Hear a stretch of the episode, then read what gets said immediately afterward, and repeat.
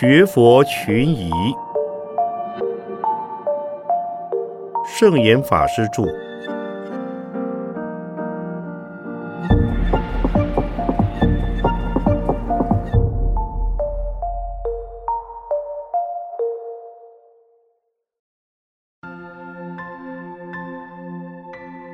何谓念佛至一心不乱？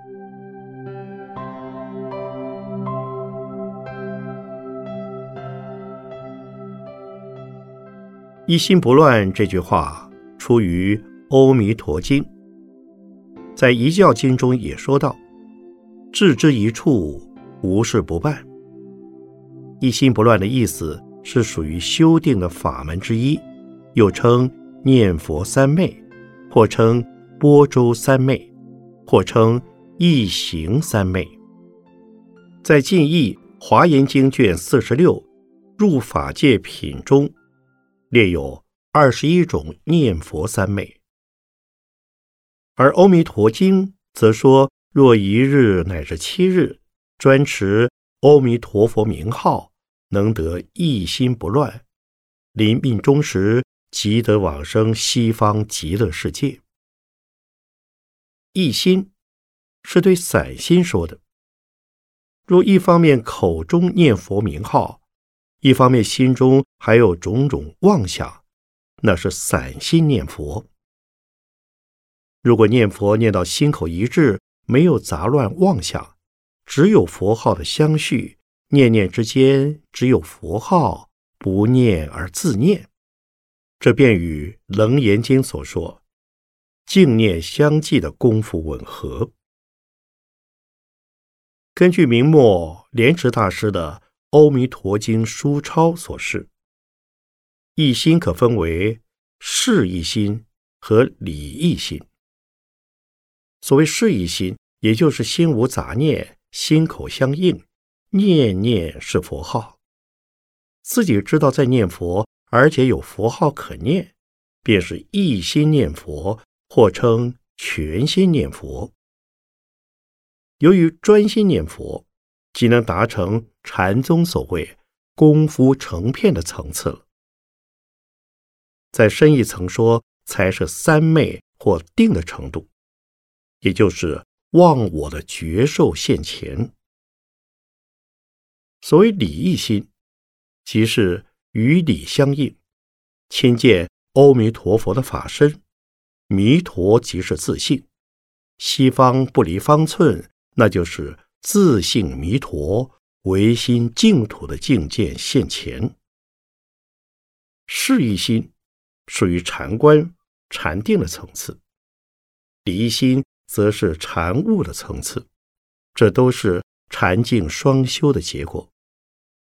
以净土的念佛为入门，达成三昧及了悟解脱的目的。通常所说的一心不乱，应该是指专心一意的意思。于念佛时，心系佛号，口持其名，耳闻其声，心无二用，即为一心，则临命终时，即能往生。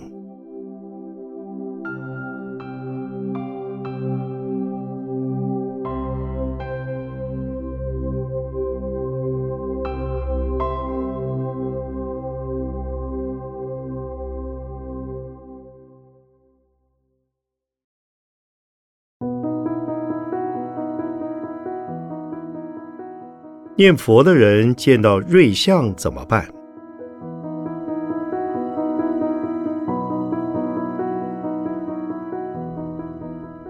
念佛法门是属于有相的。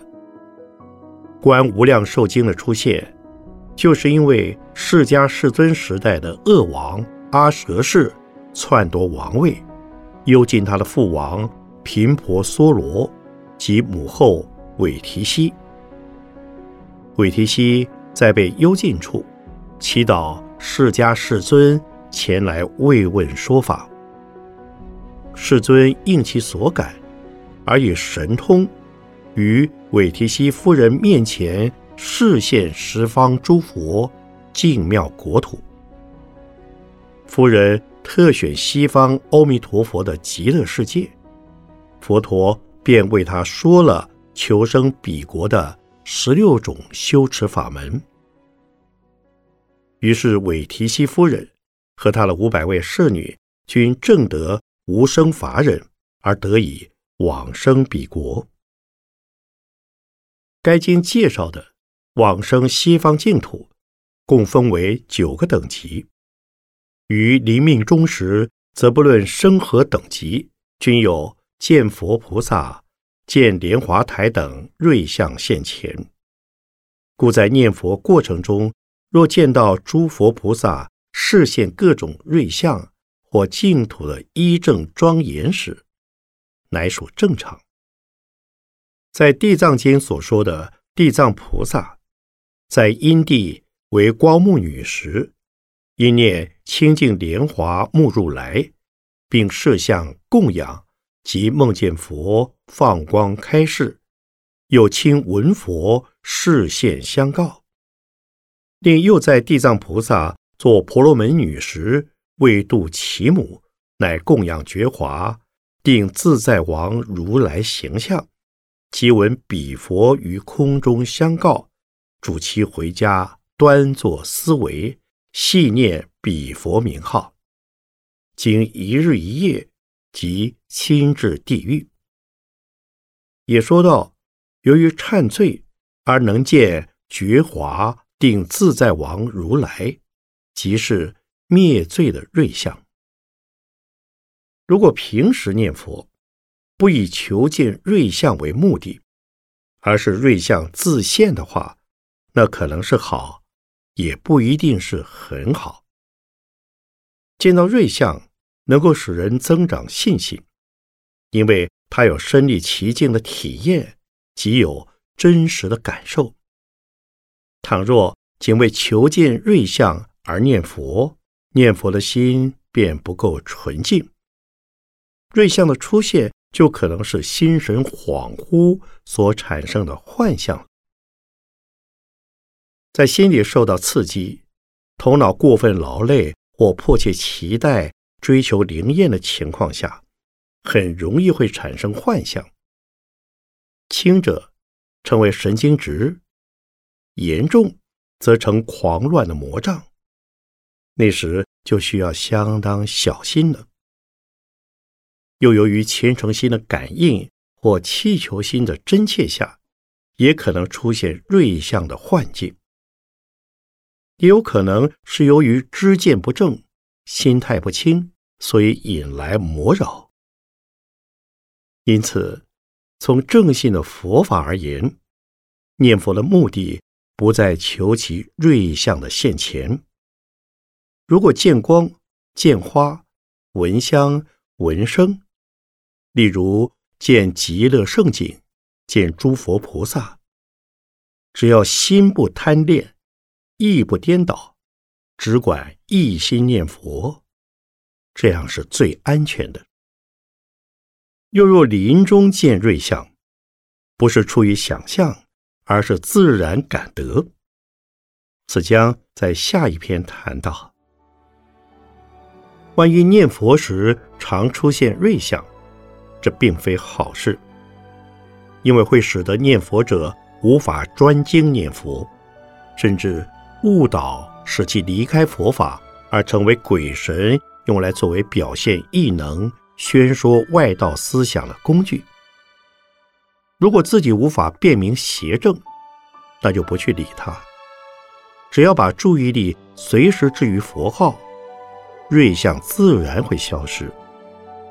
如果被他紧缠不放，无法摆脱时，最好去请教高僧大德、居士们。依据正信的法义予以开导。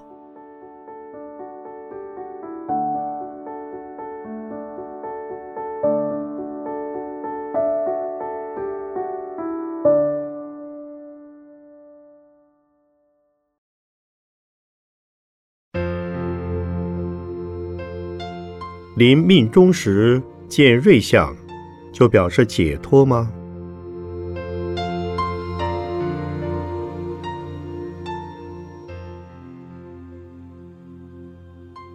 可能是解脱，但多半不是。所谓临命终时显现的瑞相，是指奇香弥漫、天月明空、光环、光束、光团的显现。佛菩萨影像现形，鸟兽齐鸣，香花炸开，草木变色，风云变化，雷电交作，遗体柔软，乃至火化后出现舍利子等。这些都是由于修善积德的福德相。在生之际，为人正直，多行布施，此时极有可能出现瑞相；死后就成为大福德的鬼神。如果罪福并行，而福多于罪，贪嗔未除，即成为大力的鬼；如果贪嗔轻微，福德增上，就身为欲界的天神。如果修行佛法，戒定会三学并重，纵然不出三界，也会升为欲界的刀立天和色界的五境居天。在升天以后，依旧能够见佛闻法，供养十方一切诸佛，常和诸大菩萨聚会一处。渐渐而得出离三界，解脱生死。如果受持三规五戒，精进念佛，一心向往极乐世界，命中之时即得往生彼国。当然，十方世界有无量诸佛求愿往生，均有可能。由以上可见，只要能够在人间积福修善。就能够不堕三途，而能生于人间天上。命中之时，多少会有些瑞相。纵然生于鬼道，由于福德之力，于临命终时，也能发生若干瑞相。有的瑞相只是亡者命终时的自见，有的瑞相能让多人共见，乃至众人皆见，甚至。可用摄影、录音等所需的工具设施录制下来，如此一来，则更可产生令人起信的效果。至于身体柔软、面色如生，当然是属善相，可得升天；但也有可能是大力魔神，借此显露其神意，而非王者本身的功德。其主要目的是为了表现他们本身大势大能的神力，以吸引更多的信徒来崇拜敬仰他们。至于其他的瑞相，即可以此类推。从原则上说，瑞相并不是坏事，它能够鼓励众人去恶向善，但并不表示有瑞相就是得到解脱。解脱乃在心相，不在物相。物相尚在有相、有为、有漏的层次，只需到心中无物、无相，才能得解脱。《金刚经》说：“凡所有相，皆是虚妄。”解脱是离相不着相的，心中既无相。心外是否尚有瑞相也不重要了，但是也不能说临命终时让人见到瑞相，即表示其未得解脱。比如释迦世尊最后入涅盘时，即有种种瑞相；历代的高僧大德圆寂时，通常也有瑞相，这多半不是他们本人的表现，而是。护法龙天表示欢喜，表示哀伤。欢喜有人得大解脱，哀伤解脱之人已经远行。既然瑞相多半出自于诸神的神力显现，与命中之人虽有关系，但并不重要，而且虽对于他人有生信和鼓励的作用，但也不能就此肯定即是解脱的表征。相反的，临终现恶相，不一定证明是未得解脱。例如目犍连、优陀夷、莲华色等大阿罗汉，临命终时是被人打死或弃于粪坑，这是他们往昔的业报所致，与此生的解脱无关。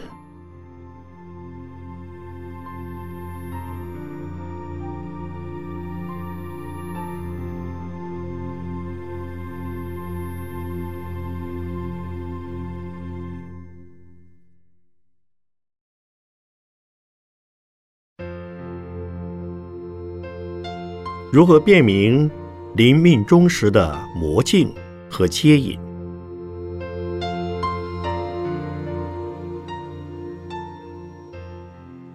若以《金刚经》说，凡所有相，皆是虚妄。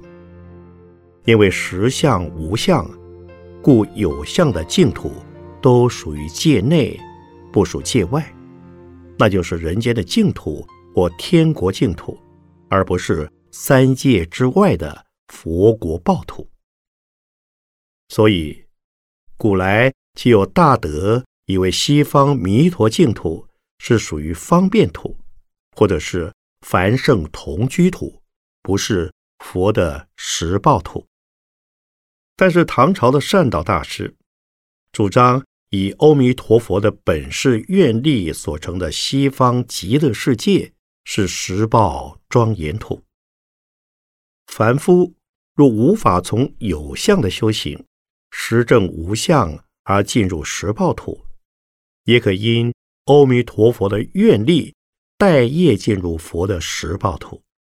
只是若尚未证入实相而直生阿弥陀佛的十报土，他将无法亲见弥陀的报身，只见化身，以及。在无相的报土，不妨有相的化身。以佛菩萨接引往生而言，绝对是有相的。即使有相，则属虚妄；既是虚妄，为什么愿求往生呢？因为如不往生净土，在秽土中难保不造恶业。秽土的环境恶劣。恶多善少，好像孟母三迁是为孩子得到向上的教育环境，求生净土的道理也是一样。如何知道是魔镜的干扰，或是佛菩萨的接引，不在于临命终时的观察和认知，而在于平时的愿心和修行。平时一心专念阿弥陀佛。愿生西方极乐世界，并且以修善、积福、持戒、修定和闻法等的熏习，成长善根力量。到临命终时，自然感得阿弥陀佛和观音、世智等的化身来临。相反的，如果错将极乐世界认为是藏污纳垢之所，把阿弥陀佛。当作是包庇护短之鬼神，以贪心求生西方，以嗔心厌离娑婆，以愚痴心迷恋现生的妻子、儿女、父母等眷属及财产、事业、名位等的身外之物。如此之人，临命终时，虽然愿求往生弥陀佛国，但他们的本意。和弥陀的本愿相违，就很可能是魔鬼来临而现佛菩萨的形象。此时唯一能够补救的办法，是请有缘的大善知识予以临命终时的开导，以及彻底放下万缘，一心向往清净的佛国，便可转魔镜为镜像了。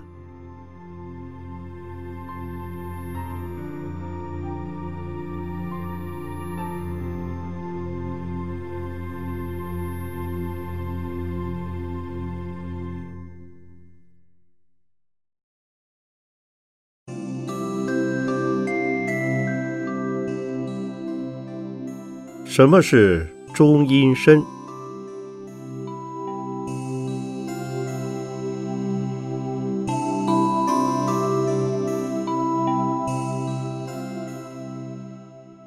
中阴又叫中韵、中有，就是五阴和五韵的意思。所谓阴和韵，是指色、受、想、行、识五种，乃三界众生生命的组合元素。阴是唐以前的旧意，运是唐以后的新意。三界众生称为二十五有。所谓有，就是有五蕴。不出三界，是被五蕴所困；解脱生死，即是出离五蕴的三界。中国民间说，跳出三界外，不在五行中，把佛教的五蕴。改为中国思想的金木水火土五行。其实五行的相生相克仅属于物质世界，佛教的五蕴之色蕴就涵盖了全部的五行，其余的四蕴则属于精神世界。精神与物质的结合，就成为三界众生的活动现象。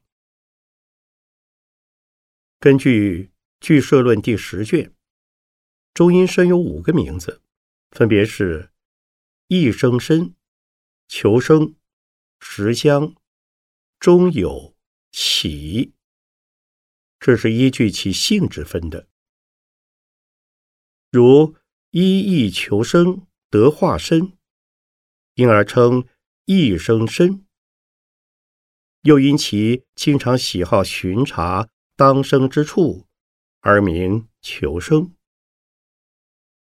以各种喜爱的气味来维持和营养他们的身体，故名食香。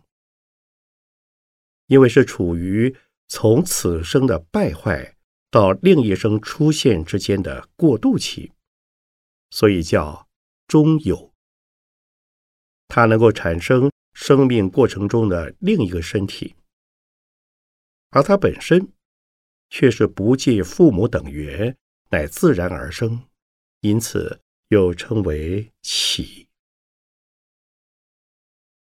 有福报的中阴身是以好的香气为滋生的食物；无福的中阴身是以恶臭的气味为滋生的食物。凡是中阴身都有神通，能够见到肉眼。所不能见到的事物，中阴身的阶段究竟能维持多少时间？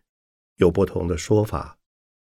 有说一直到另一期生命的开始为止，不论多久都叫中阴身。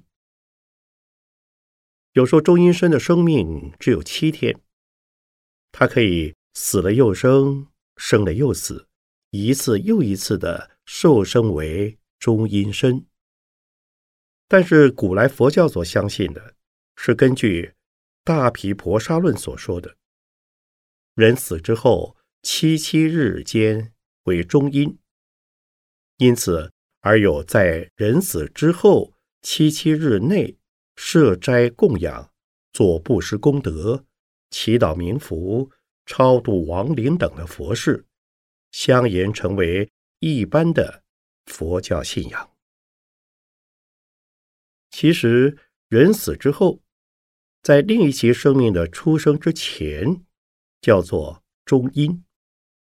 三界六道所有众生，死此生彼，都经过中阴的阶段。但无色界众生是定境，没有色蕴，所以没有中阴。以《大宝积经》第五十六卷。入胎藏会所说，由地狱众生而转的中阴，容貌丑陋，如烧焦的枯木；由旁生而转的中阴，其色如烟，由恶鬼所转的中阴，其色如水；欲界的人及天所转的中阴，带有金色；色界众生所转的中阴，形色鲜白。因此，中阴身的形状有两手、两脚、四脚、多脚。或者没有脚。都是随着他们生前的形象而显出同类的身相。又根据《俱舍论》第九卷说，欲界中人的中阴身量像五六岁的儿童；欲界的菩萨之中阴，则如壮年人的身量，且相貌杰出。当其入胎投生时，必有光明照耀。而色界天人的中阴，则形量圆满，和他生前相同。根据《大圣一章》第八卷说，欲色二界众生，一般皆有中阴身，为上善及众恶众生，死后立即往生净土，转生善类，或直堕地狱及恶鬼去，所以没有中阴。以众恶众生的业感而言，为造忤逆罪者没有中因。又根据《世净土群疑论》卷二，也有两种见解：一说往生净土不经中因，因为命中之时即生于莲花中，所以不应有中因；另一说则是往生净土之人。从此秽土而生彼净土，是死此而生彼，在这中间当有中因。不过虽经十万亿佛土，请如弹指顷，沿途以诸佛国土的香饭之气滋养其中阴身。这些说法虽不尽相同，但都表示了中阴身的存在。从以上的经论资料所见，凡是众生若在欲界与色界，除了大善大恶能于死后直生直堕之外，都会经过中阴身的阶段。它不属于任何一道。当他所带投生的因缘成熟，就会以入胎和化生的方式确定投生的类别。在未投生之前，可有转变其投生类别的方法。例如得闻佛法，或亲属为其祈福供养，做种种佛事，便能影响这一中阴身的前途上升。如果由于积怨难消，再加上亲友和仇敌的干扰，也会使得中阴身改变方向而堕于恶道。所以，西藏密宗特别重视中阴身救度法，即在显教也主张临终的助念和七七的超度。以佛法来救济中阴，是召请中阴身来听闻佛法，化解心结，减轻烦恼；也以佛法的力量，使得有缘的鬼神欢喜，以此。为其结善缘的功德达到超度的效果。至于上善与极恶之人，其所以没有中阴身的原因，是在于他们没有等待因缘的必要。就好像有人在大学还没毕业时，已经办好出国留学的手续，或已被公司行号机关预聘，毕业之后。不需要等待工作机会或到处找工作，这也许是他们的家庭背景或学业成绩优于一般学生所致。相反的，如果出生变为猪牛羊等的家畜，表示出生以后已经决定了他们被人宰杀作为食物的命运。因此，如果积极修行，努力为善。信心深厚、愿力坚固，就没有堕落三途的恐惧。只要以信愿和修行的力量自立立人，上求下化，便会依信心往生净土，以愿心修菩萨道。不论生于佛国或生于娑婆，都是直来直往，毫无彷徨等待的现象。所以，对信愿具足的佛教徒而言，并没有中阴身的过程。也不必要他人以中阴身救度法来超度。